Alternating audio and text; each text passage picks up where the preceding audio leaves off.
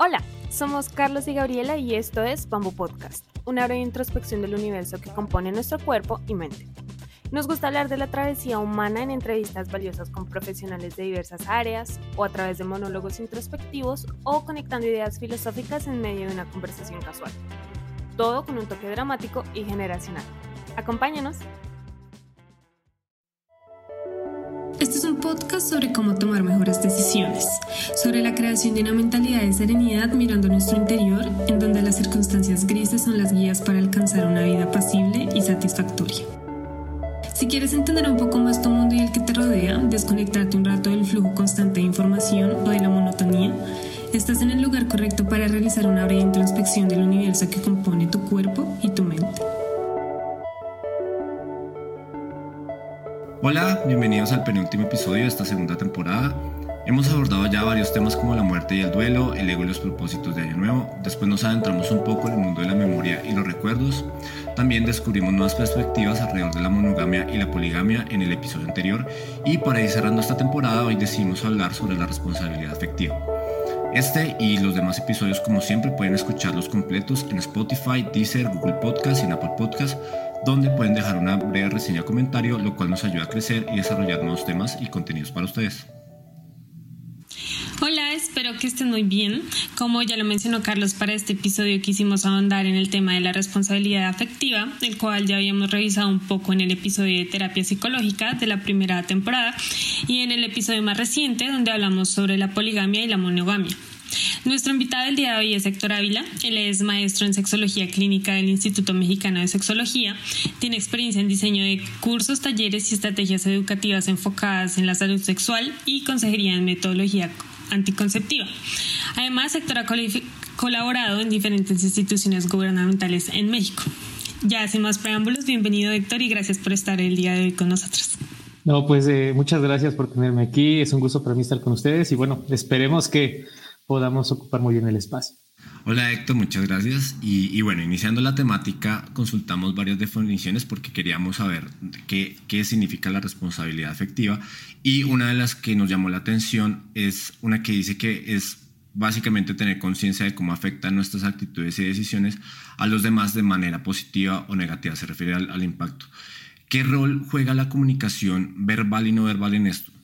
Eh, pues partiendo de la definición que estamos retomando, desde luego que la comunicación es una parte fundamental.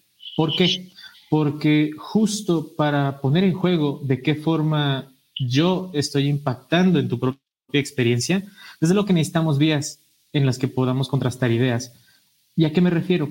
Eh, no es lo mismo contar con, por ejemplo, unas pautas de comunicación a través de las cuales yo pueda de manera muy específica y muy clara decirte qué es lo que estoy pensando, qué es lo que estoy sintiendo, a que incluso no tenga claro cómo lo pueda recibir o ni yo mismo qué es lo que estoy sintiendo. Entonces, la comunicación es muy, muy importante. Me viene a la mente lo que aquel filósofo Wittgenstein decía, los límites de mi lenguaje significan los límites de mi mundo. Y entre más nutridas tenga estas herramientas, desde luego que voy a tener más oportunidad de compartirme pues, lo más integral posible.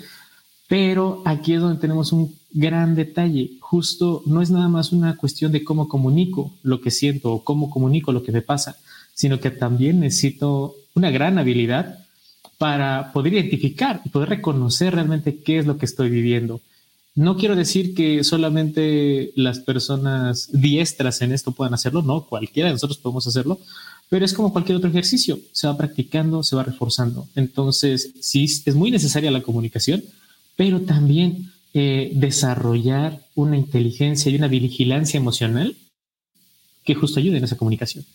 Y que además no se trata solamente de, decir las cosas como las puedo sentir o pensar, sino es tener en cuenta a la otra persona, o sea, tener una, bueno, creo yo que es una empatía hacia la otra persona que está recibiendo mi comunicación, porque pues no se trata de ser totalmente, brutalmente sincero, porque tampoco de eso se trata, la, la, persona también tiene, sus, tiene su mundo, tiene sus cosas y hay que pensar pues cómo probablemente va a recibir ese, esa respuesta o ese lenguaje y, y que funciona eso tanto en la comunicación verbal o no verbal, porque claro, uno puede decir las cosas eh, de X o Y manera, lo ideal es que sea de forma asertiva y, la comunicación no verbal, que es muy comunicativa también, eh, también puede haber cierta violencia o también puede haber pues simplemente como un rechazo o cualquier tipo de, expresión eh, similar. Pero creo que el punto es ese, ¿no? Lo que, lo que tú dices, tal vez tener en cuenta que el lenguaje me ayuda a comunicar las cosas y tener como cierta empatía hacia la otra persona a través de eso, ¿no?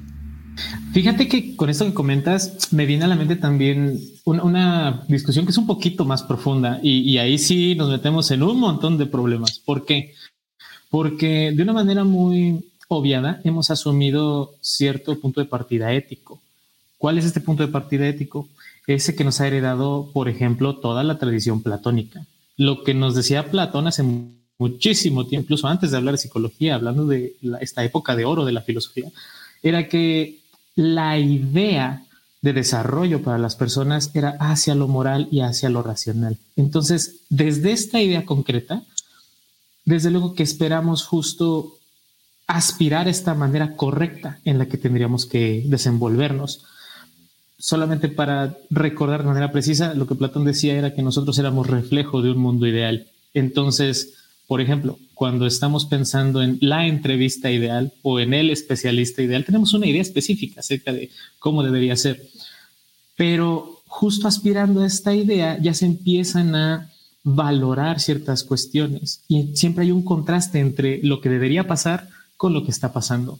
Entonces, de ahí que viene esta referencia. Por ejemplo, sí, lo ideal sería que fuera de forma asertiva. Ahora, si empezamos a explorar de qué forma es esto de ser asertivo, podemos ir sacando pautas concretas. Y ahí es donde nuevamente empezamos a tocar este plano de lo moral, qué es lo que está bien, qué es lo que está mal.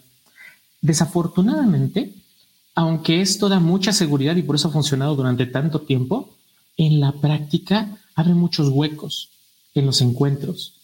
Y desde ahí es donde ahorita en esta época postmoderna, en donde ya no solamente tenemos la referencia platónica, Sabemos que, por ejemplo, una ética en la que, por así decirlo, procuramos a la otredad, contemplamos a las demás personas, es aquella que propone, por ejemplo, Emanuel Levinas. Lo que decía era que nosotros podemos responder por nosotros mismos, pero nosotros no podemos exigirle a las demás personas.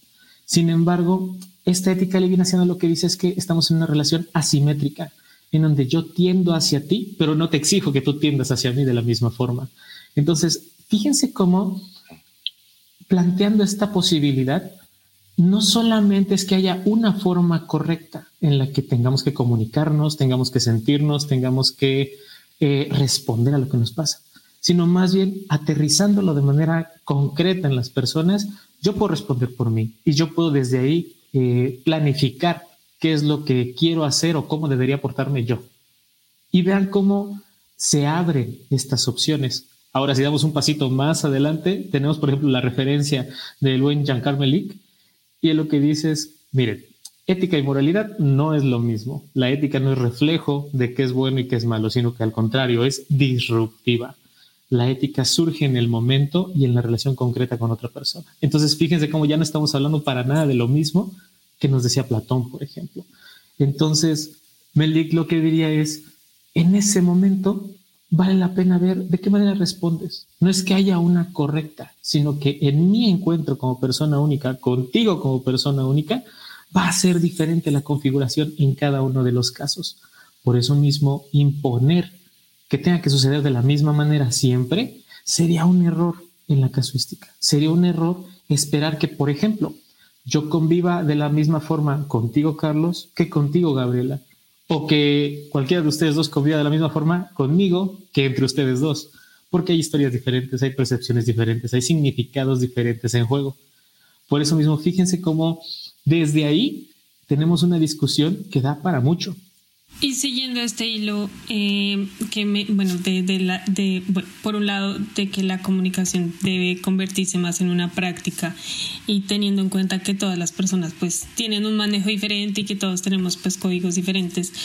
¿Cuáles son las prácticas que nos pueden ayudar a ser responsables afectivamente, que quizás son generales, que nos pueden ayudar en, en la mayoría de casos y que tal vez podemos adaptar pues cada uno a su forma de ser, a su estilo de vida? Haciendo alusión a las dos definiciones que más popularmente encontramos, primero, asumiendo mi lugar en mis respuestas. Esto es ser responsable, ver qué está en mis manos y de qué manera yo estoy respondiendo, por un lado. Y después, además de que yo asuma que mis emociones son mías y entonces con ellas trabajo yo, darme cuenta de cómo impactan en ti, cómo lo que yo hago también tiene un efecto en ti. Entonces, esa sería la primera pauta. Pero fíjense cómo hay otra vez, tenemos que hablar acerca de esta inteligencia emocional que proponía Coleman y a partir de ahí el desarrollo, por ejemplo, del análisis funcional de las emociones, entender para qué sirve cada una de ellas. Por ejemplo, de manera muy rápida, si yo me siento enojado y ese enojo me pide cambiar la pauta, marcar ciertos límites, entender que estoy enojado y que necesito eso, me ayuda pues a poner sobre la mesa una respuesta que pueda conseguir una satisfacción a esa necesidad. O por ejemplo, si estoy sintiendo miedo, y ese miedo me indica que necesito cierta seguridad que me está haciendo falta, justo esta labor de, déjenme llamarlo así, reflexión emocional, es la que me lleva a poder decir, oye, mira, es que lo que estoy necesitando es esto. ¿Por qué es importante desarrollar estas herramientas? Porque así como para nosotros a lo mejor estas alturas es mucho más claro que cuando tenemos hambre necesitamos comer o cuando tenemos sed necesitamos tomar algo, debería ser igual de claro, y aquí se utilizo el debería ideal, debería ser igual de claro qué me pide cada una de las emociones para que entonces sea más probable que yo te lo pueda plantear de una forma clara y tú me puedas ayudar a satisfacer esta necesidad. Ahora, ojo, las emociones son responsabilidad de quien las siente, pero estando en relación, desde luego que no estamos solos. Entonces, pues sí hay un diálogo en el cual debemos de poder entendernos. Entonces, fíjense cómo otra vez nos relacionamos, otra vez tocamos esta discusión profunda en donde no nada más es cuestión de cómo, lo comunico, sino qué tan claro tengo yo esto. Ahora, en el consultorio, eh, las personas que llegan pidiendo algún tipo de asesoría, algún tipo de apoyo, muchas veces parten de ciertos axiomas, de ciertas premisas que no cuestionamos, ¿no? Como de, por ejemplo, ah, es que dijimos que íbamos a ser novios. Y pues todos sabemos cómo es ser novios. Sabemos qué esperar. Y desde ahí, mm, ¿realmente todos sabemos cómo es ser novios? ¿Realmente todos esperamos lo mismo al ser novios? Fíjense cómo fácilmente podemos caer en desacuerdo sin siquiera darnos cuenta. Entonces, otra práctica que puede ayudar a esta responsabilidad eh, afectiva es sobre todo, como, como suelen decir, poner los puntos sobre las is, ser tan claros como podamos hacerlo. Por ejemplo, en la en la forma de hablar, no es lo mismo partir de un juicio, de decir qué es lo que está haciendo bien o qué está haciendo mal, y desde ahí esperar una respuesta, a describir qué es lo que me está pasando. Hablar en primera persona y evitar los absolutos, por ejemplo, son prácticas que ayudan a la responsabilidad afectiva. ¿Por qué? Porque si yo logro comunicarte lo que yo siento de la manera más clara posible y evitando provocarte con un juicio, es más fácil que tú recibas el mensaje. Entonces, fíjense cómo al hablar de comunicación, no nada más hablo de cómo te presento lo que siento, sino también estoy hablando de los, las experiencias que te genero, los referentes que te dejo. Se los aterrizo en otro ejemplo todavía más concreto. Si yo me siento molesto con mi pareja, pero cuando le digo que me siento molesto, recibo algún tipo de respuesta como, oye, es que no era para tanto, oye, es que no, estás mal, no lo dije así, ay, fue un chiste. Fíjense cómo desde ahí ya invalidó lo que estoy diciendo. Ese es un acto de, por ejemplo, puede ser un acto de anulación o un acto de desconfirmación, como lo que decía Bernard Wanders. Entonces, ahí ya me está dando esta sensación de no puedo decirte lo que siento. ¿Para qué lo hago la próxima vez? Fíjense cómo cuidar las formas también es cuidar el fondo, cuidar lo que estoy sintiendo y lo que me puede motivar a ser asertivo contigo o lo que de plano puede cerrar esa puerta. Y eso es, es cuando las relaciones son, bueno, cuando puede haber cierto diálogo, cierta apertura como a, hablar las cosas. Y hay algo que, que particularmente me, me, llama la atención por diversas situaciones que, que, que he vivido y, y, y, me han contado y, pues que es algo común en general, y de hecho creo que en alguno de los episodios lo, lo hablamos, eh, cómo por ejemplo, o sea, tú mencionas, ok, puedo, estar en una relación de pareja o en una relación de cualquier, de familiar, amigo, lo que sea. Eh, ¿Cómo podemos hacer para sobrellevar em, las situaciones donde a la otra persona se le dificulta comunicarse o expresar sus deseos o, pensamientos? En, el caso de, por ejemplo, de alguien que, que, le, que quiere decir lo que siente, pero a lo largo de su vida no, no ha aprendido a hacerlo, porque creo que eso es muy común. O sea, que hay gente que, no es que no quiera mm, comunicarse o hacer daño o, lo que sea, pero que simplemente no tiene los métodos. O sea, ¿cómo se puede sobrellevar una relación así? Mm, miren, ahí para empezar hay que contemplar dos lados, el lado del emisor y el lado del receptor. Eh, ¿Por qué lo divido de esta forma? Porque es una de la experiencia la que tiene esta persona que aprendió que no puede comunicarse, que tiene que cuidarse. Entonces, es un proceso aparte en el que necesita nuevos referentes y para, para que estos referentes nuevos den la confianza, eh, la idea de que se puede acercar, se puede abrir y puede ser entendida esa persona, las demás tendrían que marcar una pauta diferente. Fíjense, por ejemplo, lo que estamos haciendo aquí, hablando por turnos, eh, dándonos espacio, escuchándonos, en lugar de interrumpirnos, en lugar de decir todo lo que queremos decir, ¿no? Por ejemplo, ahí entre nosotros nos vamos marcando esta pauta, una pauta que a lo mejor al principio hay que ir midiendo ritmos, pero con el paso de los minutos se va haciendo funcional. Vamos entendiendo cómo podemos ir dialogando y que cada una de nosotras sea, sea escuchada. Lo mismo sucede en las relaciones que planteemos. Si yo quiero que tú me tengas confianza, la manera más directa en la que te lo puedo proponer, que ojo, no garantiza que esa sea la respuesta, pero que sí es más clara, es que yo te brinde esa confianza, que yo te muestre cómo espero ser tratado. ¿Y qué creen? Aquí un spoiler alert. La manera en la que nos relacionamos en realidad es a partir de nuestros propios referentes. Solemos dar lo que esperamos recibir. Entonces, vale la pena en un momento en el cual estamos tratando de cambiar una pauta, como por ejemplo esta que estamos mencionando, de tener más apertura en cuanto a lo emocional, en cuanto a las intenciones y más cercanía, decir claramente por qué lo hago. Si me interesa escucharte, si para mí es importante escucharte y si este es un espacio seguro en donde tú puedes abrirte, a lo mejor como no lo has hecho en otro espacio, pero podemos irlo intentando. Fíjense que, por ejemplo, en el consultorio, las personas suelen hablar de muchas cosas con las que difícilmente hablan en otro lado. Ha habido personas que me han dicho, bueno, es que esto jamás a nadie en la vida se lo, se lo había contado. Y aunque yo cuento con el dispositivo de un espacio, una credencial, toda una idea de qué es el espacio seguro para hablar los temas, si yo no brindar esa pauta de te agradezco que te compartas, cuenta con que aquí está segura eh, tu información, desde luego que no surtiría el mismo efecto. Y eso no lo podemos hacer solamente en el consultorio, lo podemos hacer en todos lados. Es una habilidad que vale la pena desarrollar. Si requiere de práctica, si requiere de estar manteniendo ese referente, pero claro que es posible. Siento que ahí lo que mencionas es muy importante tener en cuenta que todos somos personas diferentes. Y pues esto suena muy obvio cuando uno dice, bueno, todos somos diferentes porque pues es algo que todo el mundo sabe, pero a la hora de la verdad como que no lo ponemos en práctica porque ese ejemplo que diste me parece perfecto de yo, digamos, soy la novia que quisiera tener, o sea, es decir, yo soy con mi novio como me gustaría que mi novio sea conmigo, pero muchas veces no pensamos que yo soy así, no sé, quizás porque me gusta lo romántico y me gustan las flores, pero quizás mi novio no le interesa eso porque se enfoca en otras cosas.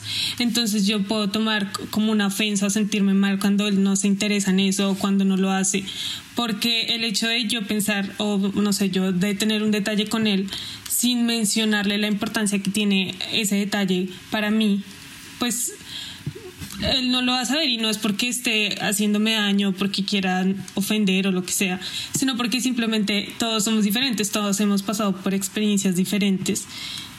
Y, y, sí, muchas veces olvidamos eso y es algo tan obvio que pues uno pensaría, bueno, todos lo tenemos en cuenta, pero realmente no, muchas veces lo olvidamos.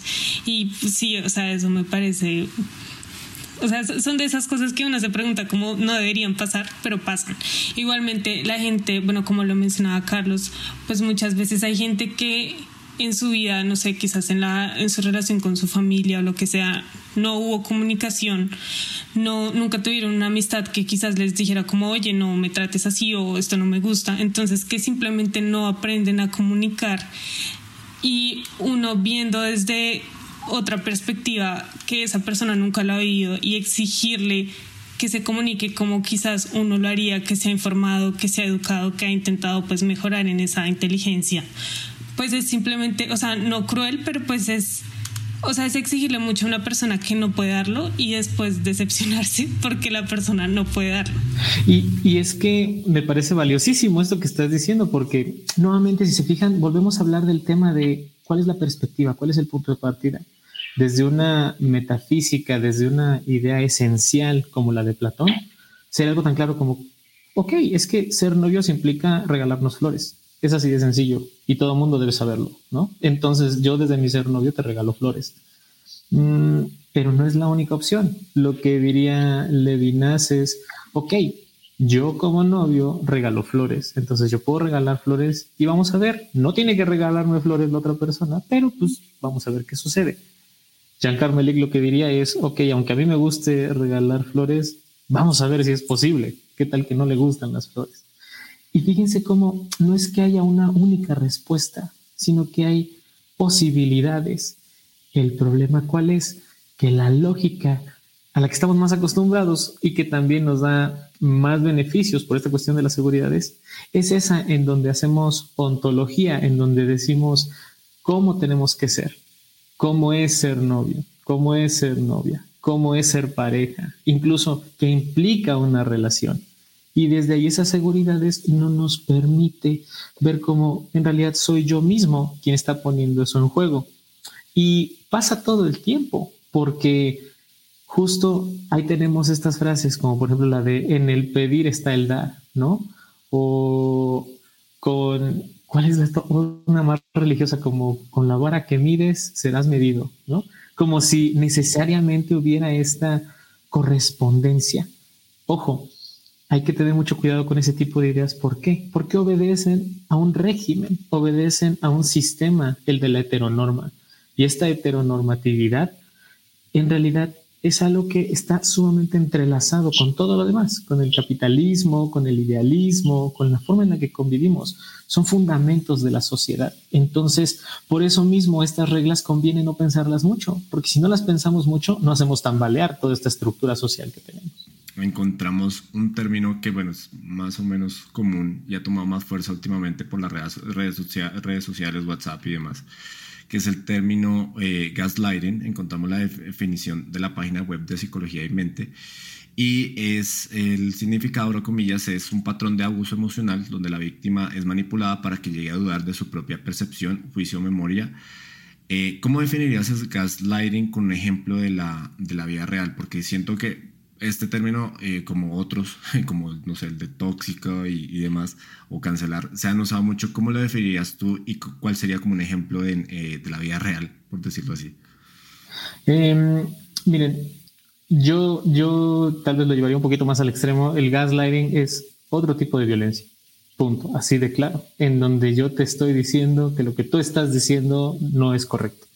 En donde yo te estoy completamente invalidando. Entonces, además de que hay una experiencia en la que tú dudas de si eso pasó o no pasó, hay un ejercicio de poder explícito. Entonces, eso, si se fijan así como lo estoy diciendo, suena como algo muy grande o muy aparatoso. Pero les puedo proponer un ejemplo. El otro día, el primo de un amigo me platicó que estaba en su casa donde eh, le gusta tener dulcecitos de café. Y entonces se paró y entonces tomó un dulce de café y lo comió. Su pareja entonces le dice, oye, yo voy a agarrar un dulce porque tú no me invitaste uno. Y entonces el primo de un amigo le contesta, oye, no es para tanto, nada más agarré un dulce, yo ni sabía que tú querías uno. Fíjense cómo ahí hay una anulación de la experiencia. La otra persona quería un dulce, no lo dijo, pero quería un dulce. Y el primo de un amigo lo que le está diciendo es, es que no, no está bien eso que estás sintiendo. Fíjense cómo el gaslighting puede llevar incluso un impacto así de profundo, pero con cosas tan concretas. Ahora, ahí estamos hablando de un dulce, pero a veces esa misma situación se presenta, por ejemplo, cuando alguien dice, oye, es que eh, me siento celoso de cómo estás hablando con cierta persona, ¿no? O lo que dijiste el otro día me dolió. Y entonces ahí vienen estas respuestas que otra vez, como lo que les decía hace rato, eh, Wanderfels hablaba acerca de la política de la experiencia, respetar la experiencia de la otra persona. En cuanto yo digo, no, lo que tú dices está mal o lo que tú dices no pasó, entonces ahí yo te estoy invalidando, estoy anulando tu experiencia y eso es casi como anular tu existencia. Por eso mismo es una forma de violencia. Imagínense, la máxima violencia es justo anular la existencia de la otra persona. Mm. Es como una especie de, eh, claro, como hacer que no estés vivo en la relación. Entonces, por eso mismo el gaslighting tiene tanto impacto, pero no porque tenga un impacto tan profundo significa que tiene que ser con cosas grandes, sino más bien con cuestiones muy concretas, cuestiones muy chiquitas, que en cualquier diálogo se pueden presentar incluso. como ven? Sí, y el problema de eso es que puede agravarse, porque por ejemplo, si en una relación de, de cualquier tipo, porque pues pareja es como lo más obvio, ¿no? Pero en el momento que alguien empieza a invalidar lo que sentimos o lo que pensamos o manipular en beneficio de, de, esa persona o, que la otra persona quiera ocultar o, lo que sea, pero siempre como, como ese desequilibrio y esa manipulación, pues eso, eso puede desembocar en problemas más graves porque es como una bola de nieve. O sea, al principio puede ser algo sutil, como tú dices, lo del ejemplo de, del primo, donde, ok, fue algo sutil, eh, pero entonces ya cuando se vuelve un patrón de parte de la otra persona y se vuelve un mecanismo de manipulación, creo que ahí ya se vuelve mucho más denso porque puede, puede, además agregarle muchísima tensión a la relación y además llega a un punto donde eso es insostenible y una de las partes, sobre todo la afectada, la que está siendo manipulada, pues va a explotar. Entonces es, es o sea, y bueno, es un fenómeno tal vez no tan tan fuerte, pero relacionado como el ghosting, que es lo, lo de pues, que está una persona, un momento em, decide no volver a eh, a presentarse. Y, y, son como estos mecanismos que al final eh, lo que hacen en, en, la, en, la, otra persona es pues dejarla como en un limbo o, o, que sea como un instrumento de manipulación, pero definitivamente por un lado no es comunicación asertiva, creo yo, eh, y por otro no pues no es, no, es, no es algo que sea muy sano porque puede, retomando lo que mencioné hace un momento, puede detonar en cosas más serias, o sea, puede hacer que los conflictos se agraven. Y, y, como tú dices, era, era un dulce de café, pero ese dulce de café, si no, si no se interpreta esa emoción o esa situación, pues eso se, se puede convertir en algo más grave, porque es una tras otra, tras otra, tras otra. Entonces, no sé, en el caso de pareja, para que tu pareja te diga, ay, pero es que, o sea, te hace un reclamo, algo, algo sutil puede pasar eh, pero te hace un reclamo enorme, pero el reclamo no fue por el dulce de café, lo que mencionabas otra vez, sino porque ya era un montón de cosas acumuladas que no se dijeron en su momento. Entonces creo que aquí ya me metí como mil cosas, pero esa era la reflexión. Lo, que, lo que iba a decir es que lo que mencionas de que son cosas que pueden ser muy sencillas, que pasan en la cotidianidad, es muy cierto porque también siento que de alguna manera está tan oculto, tan como tan escondido, que es algo que pasa todos los días. Y la mayoría de veces en todas las relaciones, no solo en la de pareja, sino incluso en las familiares, en lo que sea, que constantemente e inconscientemente estamos invalidando a las demás personas esos sentimientos solo porque sí, porque ya estamos acostumbrados a que a que es normal, a que no necesariamente no está mal, pero como que no vemos que sí está mal y por qué está mal. Entonces, como estar acostumbrados a, a, ver esos comportamientos es también la razón por la que no nos damos cuenta que no deberíamos hacerlo. Que es lo que me parece también muy irónico, que son términos como que de alguna manera están muy popularizados, como sí, ahora todo el mundo habla del gaslighting, pero al final del día todo el mundo sigue haciéndolo y todo el mundo sigue comportándose así con sus parejas, con sus familias, con todo el mundo. Entonces, pues sí, son actos tan pequeños que pasan desapercibidos. Y es que, nuevamente, si nos remitimos a las seguridades, ahí es donde todo el mundo tiene ciertas ideas fijas acerca de cómo tengo que ser tratada, cómo tengo que ser tratado, qué implica ser, por ejemplo, amigos, novios, esposos, o qué implica no ser nada y estar en una relación. Fíjense cómo a partir de estas etiquetas también ya hacemos ontología, ya decimos, ¿qué eres tú y qué soy yo? ¿Y qué son las demás personas también en esta red de significados? Y sucede algo muy curioso. Eh, más que verdades únicas, más que verdades absolutas, me gusta contemplar sobre todo estas paradojas. ¿Por qué? Porque retomo lo que les decía hace rato. Las emociones son responsabilidad de quien las vive. Eso sin duda alguna. Yo no puedo hacer nada con tu enojo. Eres tú quien tiene que lidiar con él. Pero si este enojo sucede en nuestra relación, desde luego que yo tengo un lugar en esa relación. Entonces, fíjense cómo ahí es donde hay que abordar diferentes ámbitos hablando de lo mismo. Y si nos remitimos a esta palabra que es súper ilustrativa que tú utilizabas, Carlos, la tensión. Todo el tiempo estamos generando tensión en las relaciones, una tensión que puede desembocar en diferentes cosas. Por ejemplo, cuando yo digo, ay, es que eh, vamos a ir de vacaciones a tal lado y lo anticipo, eso genera tensión, una tensión que puede desembocar en una experiencia muy placentera. Pero, por ejemplo, si yo me voy callando las veces que me has invalidado y voy acumulando y acumulando y acumulando este resentimiento, eso genera otro tipo de tensión y que tarde o temprano sale. Entonces, vean cómo ahí hablamos de dos cosas. Por un lado, ¿qué hago yo con lo que estoy sintiendo? Pero también cómo lo pongo en juego en nuestra relación. Y desde ahí, cómo respondes tú. Porque también hay una premisa que me parece muy útil. Desde el buen trato y desde la resolución de este tipo de conflictos, hay que ser claros que la violencia es responsabilidad de quien la ejerce. Eso sin duda alguna. Pero una vez que inicia la, la violencia, solamente tiene una dirección y es en aumento cuál es la forma de lidiar con ella cortándola de tajo. ¿Y cómo la podemos cortar de tajo? Ahí sí nos adentramos en esto que les decía anteriormente.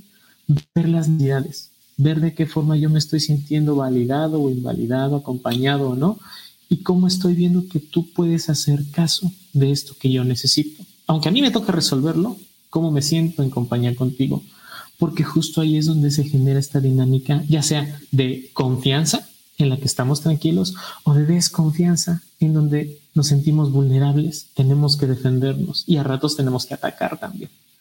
Ahí es donde está la solución a esto, atender cómo está siendo esta experiencia tanto individual de cada una de las partes como también lo que están poniendo en juego en la relación. Pero si se fijan, ahí otra vez hablamos de particularizar lo que le sucede a ustedes o lo que nos sucede a nosotras, en lugar de decir lo que debería pasar lo que idealmente tendría que ser. Y siguiendo este hilo, ya pasando de la resolución de problemas, como mencionabas, pasamos como a cómo se pueden evitar los problemas. Entonces, en una relación de pareja muchas veces se asumen ciertas conductas y patrones donde cada persona cumple un rol que está generalizado socialmente pero pues la mayoría de las veces no se establecen nunca pues condiciones ni acuerdos antes de iniciar la relación, sino que simplemente se inician y ya. ¿Cuál sería la manera de iniciar una relación responsable pues con el fin de evitar todo este tipo de violencias y, situaciones? Fíjense que ahí otra vez, eh, primero quisiera decirles, podemos hacer un esquema súper clarito, casi a manera de instructivo, pero luego si bajamos a nivel de cancha, vamos a ver cómo eso es completamente insuficiente. Eso en realidad no sucede de la misma forma. Desde estas tres visiones que les he estado planteando desde el principio, si partiéramos de lo que diría Platón acerca de cómo debería ser y el ideal de las relaciones, muchas personas incluso sí plantean la posibilidad de, desde el inicio decir qué espero, cómo me siento, qué pido de ti, a manera casi casi como de un acto simbólico como, como si fuera un contrato, ¿no? Con cláusulas y todo esto. No se trata de hacerlo tan mecánico, pero sí en un acto de, bueno, francamente, yo estoy queriendo este tipo de relación. Si lo quieres o no lo quieres, como suelen ponerlo incluso hasta en los perfiles estos de, de las redes sociales para encontrar personas. Ese debería ser, puede dejar ciertas seguridades. Ok, desde el inicio yo le dije que yo estaba dispuesto a, por ejemplo, eh, cocinar todos los días, ¿no? O desde el inicio yo dije que yo ningún día iba a cocinar. Y entonces a partir de ahí, dar la oportunidad de que la otra persona sepa qué es lo que puede esperar y qué no. Es una posibilidad. Hay casos en los que funciona, pero existen otras, como por ejemplo, también esta cuestión más levinaciana de decir, ok, mira, esto es lo que espero yo, esto es lo que pienso yo, esto es lo que yo te planteo a ti, pero no te exijo a partir de ahí. Más bien, ¿tú cómo lo ves? ¿Cómo respondes a esto mío? Ya si tú me quieres decir, esa es cuestión tuya, pero por lo menos con esto mío que yo te propongo, ¿tú qué opinas? Y además, estar en una actitud de, estoy aquí para ti, heme aquí, y de lo que tú necesites podemos hablar. Fíjense cómo ahí también habrá cosas que se me escapen a, los acuerdos que yo puedo plantear. A lo mejor para mí es muy importante saber quién cocina y quién no, pero para ti es igual de importante saber eh, si podemos, no sé, practicar alguna religión o algo por el estilo, ¿no? que a lo mejor ni siquiera está mapeado en mi, en mi red. Entonces, fíjense cómo ahí tenemos esta otra posibilidad en donde yo, eh, lo voy a decir de esta manera, me dispongo hacia ti, me coloco en esta actitud de cuidado y tú harás lo que tú decidas. Esa también es otra, otra posibilidad. Y por ejemplo, siguiendo al Melik, lo que nos diría es llegar a ese encuentro. Veamos en ese encuentro que siempre va a ser extraordinario, que siempre va a ser diferente a mis referentes y más bien ver lo que podemos construir. ¿Qué tal que en ese momento así de fácil decimos, ah, sí, sin problema, los dos cocinamos diario? Y así de fácil los dos decimos, ah, sí, pero ¿sabes qué? A ninguno nos interesa la religión. Ok. O qué tal que se convierte en un problema extremo saber, no sé, eh, incluso hasta qué chistes podemos hacer. Porque fíjense, esto incluso se puede entender solamente en el esquema de una relación sexoafectiva, ¿no? Pero en realidad hablamos de todos los tipos de relaciones, con amigos, con familia, con colaboradores, etcétera, etcétera, etcétera.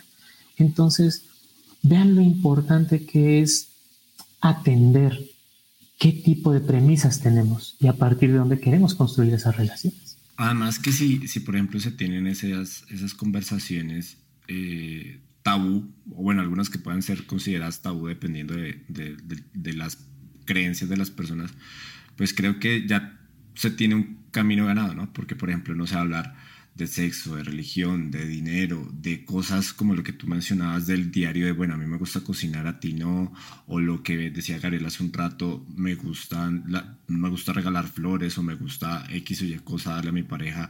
Creo que es muy, muy pertinente tener ese tipo de, acercamientos, de, discusiones, y entre más temprano mejor, ¿no? O sea, entre más rápido se hagan, pues más tiempo se puede tener para desarrollar las cosas y, que realmente, sí, pues que las relaciones sean más responsables y que cada persona pueda tener un acercamiento a la otra, pero con un entendimiento mayor. Y no es de la heteronormatividad, perdón, que era otra cosa que mencionabas hace un rato, donde ya se da todo por sentado y ya como se establecen esas reglas, pues simplemente se dan automático y ya. O sea, como que también eh, ver eso.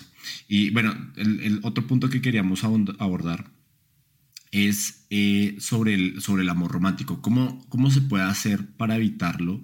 Eh, y aquí nos referimos como al amor romántico, al que tienda a sobrevalorar las cualidades de la otra persona y evitar que, que este nuble nuestra perspectiva frente a la relación y a las personas con las que nos relacionamos en, en general. Porque a veces el, el, ideal platónico de una persona pues hace que, que nos, nos, nos, pongamos una venda en los ojos y digamos, no, esto está perfecto, aquí no, no hay cosas malas. Entonces, ¿cómo, cómo podemos evitar esta tendencia? Mm, creo que por, cómo está planteada la pregunta, sería como cómo atender más lo que sí pasa, prevenir estas situaciones violentas, no colocar en un lugar ideal a la persona y desde ahí no permitir que sucedan todo este tipo de tensiones, ¿cierto? Sí. Ok. Eh, en, una, en una respuesta igual de, concreta o de, dirigida hacia eso, la, forma en la que podemos evitar una experiencia así es nuevamente partir de la claridad y partir de la aquí y el ahora. Eh, recuerdo uno de mis profesores, eh, experto, especialista en el tratamiento de terapia de pareja, decía, una de las peores condiciones en las que llegan las, parejas a terapia es con mucha esperanza. Esperanza de que cambie, esperanza de que suceda esto que idealmente yo quiero. Y desde ahí dejamos de ver lo que sucede hoy. Y entonces siempre va a haber una tensión entre ese ideal y lo que tenemos hoy. Partir de lo que se tiene ahora y qué quiero hacer yo con lo que se tiene ahora es una manera de solucionar esto. Ahora, aquí es donde a mí me gusta ponerle un poco de picante. ¿Por qué? Porque supongamos lo siguiente, y me gusta mucho partir de ejemplos como con comida para que sean más accesibles. Si yo pruebo un helado y me encanta ese helado y lo disfruto mucho, pues no hay mayor problema. Puedo seguirlo consumiendo, tanto como yo lo deseo, tanto como sea saludable, por así decirlo.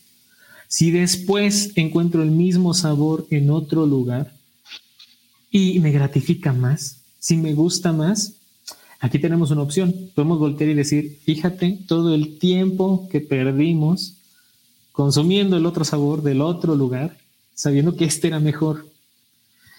Y yo suelo decir mucho en el consultorio que esa es una gran trampa, es una gran trampa a partir de la idea de progreso y de esta idea ideal, en donde cuando volteamos hacia atrás, es como si a nosotros, a nosotros mismos nos dijéramos, ves, te dije, hubieras sabido, pudiste haber escogido mejor.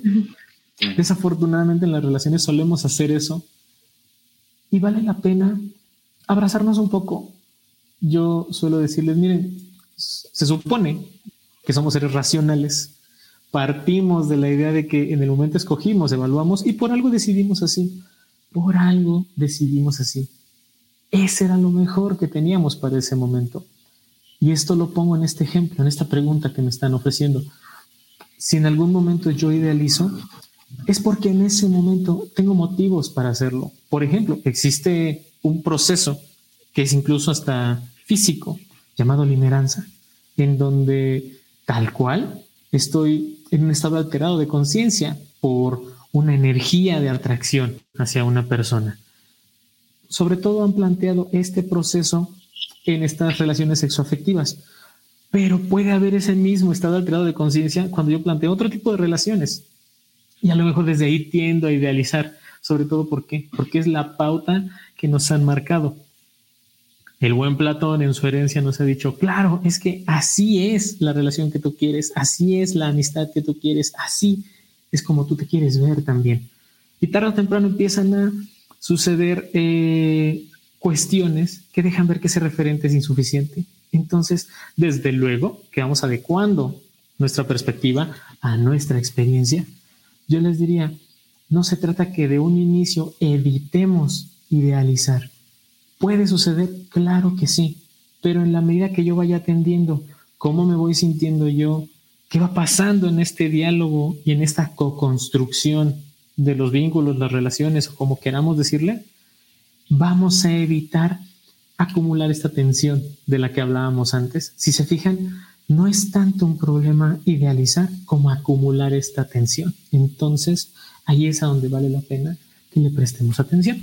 Y creo que es muy valioso también lo que mencionas de mirar hacia atrás y no darse duro, porque sí, muchas veces uno, pues uno hace lo que puede con lo que tiene, ¿no? Y pues solo es a partir de las experiencias que se aprende. Es decir, si alguna vez no has idealizado, pues no vas a entender porque deberías no idealizar.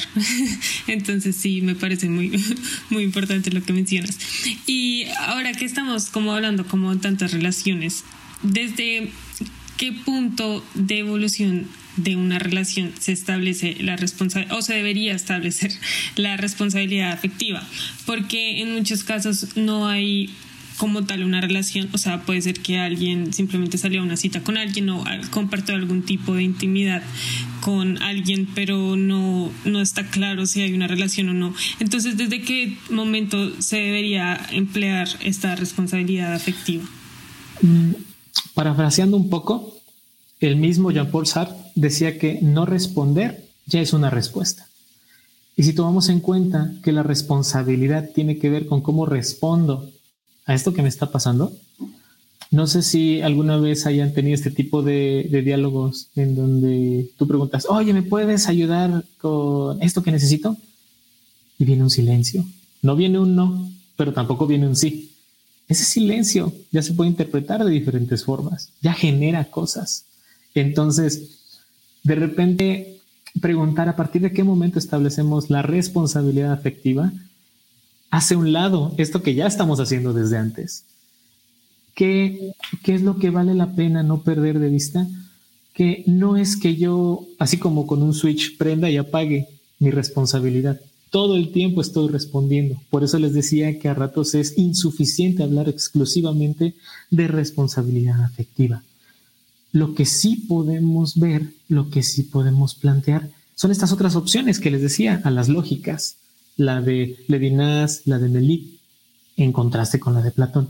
No es que de un inicio hagamos este contrato, las cláusulas, y entonces sale, vamos a hablar de esta forma, vamos a esperar esto, y queda la pauta para nuestra relación, cualquiera que sea.